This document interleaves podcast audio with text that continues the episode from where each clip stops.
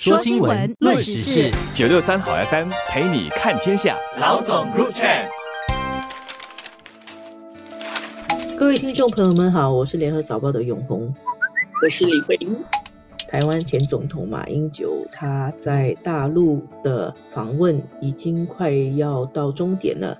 就是我记得两个星期前我们谈过，那时候是他刚刚宣布他要去大陆。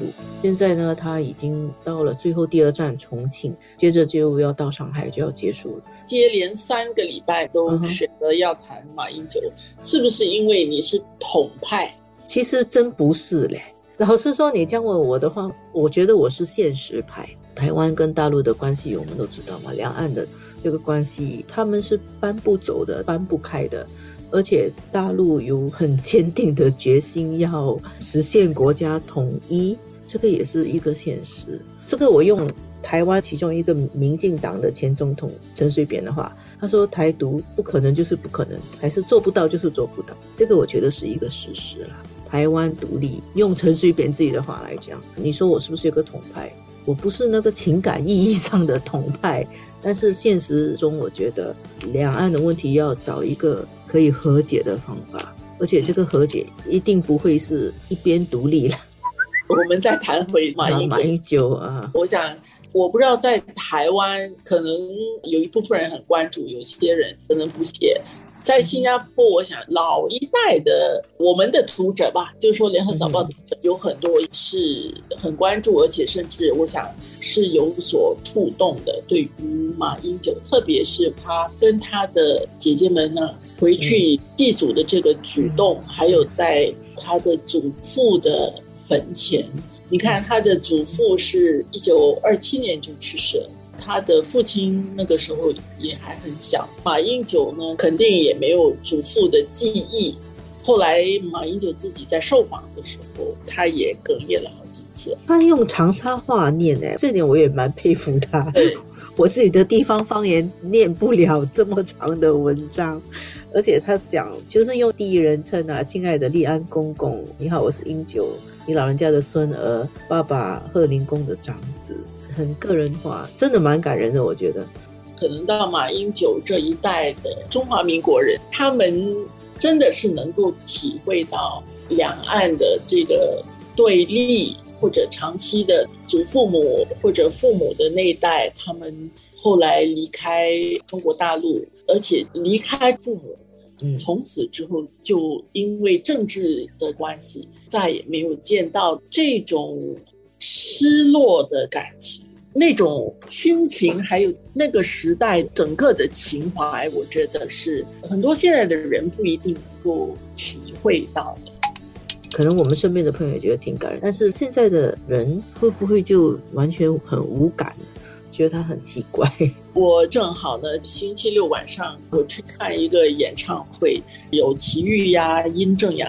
弹唱人他们办这个演唱会，那么蔡艺人他唱了一首歌叫做《爸爸的草鞋》，以前是潘安邦唱的嘛。这个《爸爸的草鞋》，他的歌词讲的也是那种离开中国大陆当时候祖辈的这种漂洋过海，然后草鞋是船，爸爸是帆嘛。这样的殷正阳在唱歌的时候，后来就有一个环节让观众可以点歌。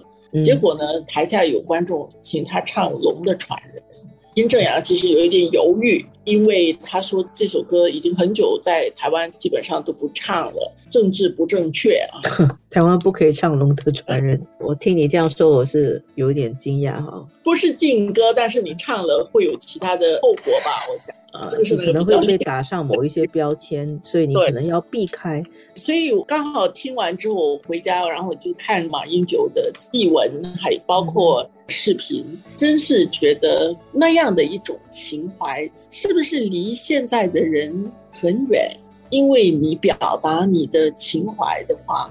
是会被政治化的，这个文化课题很复杂，很多层面啊。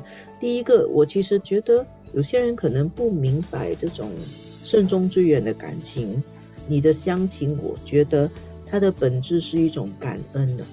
它是一个对恩情的感念。你说这个马英九，他从来没有见过他爷爷，这个恩情不是具体的，他从来没有直接从他爷爷手上得过任何东西，但是他就是感恩啊，对于他的来源的一种感恩。但是你说这个是人自然的感情，我觉得其实也不是啦，因为其实是文化。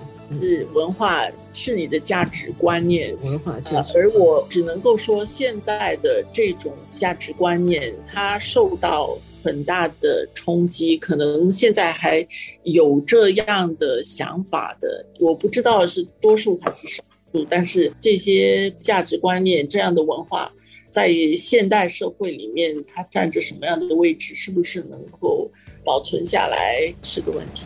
我在想到马英九，他当然是一个政治人物，他去大陆也有他的政治的含义在里面。但是很多人，他们之所以会这样子离开大陆那么久，去了台湾，他们当年是被迫离开的，是被迫分离的。他们并没有自己愿意离开他的家乡，跑到另外一个地方去生活，这是一种痛，他需要回去祭祖来抚慰他的一种痛。这个心情是出于他对于缘的一种恩恩的感情，这是一种。然后我觉得现在，比如说有些人会去质疑这些人的感情，或者去对这种感情做一种什么政治化的解读，打上政治的符号，或者说不要让人家唱龙的传人这样的歌。实际上，我觉得是对这些人的二次伤害啊。他第一次的时候已经伤害，因为被迫分离嘛。现在他要。叙述他的感情还要被别人质疑。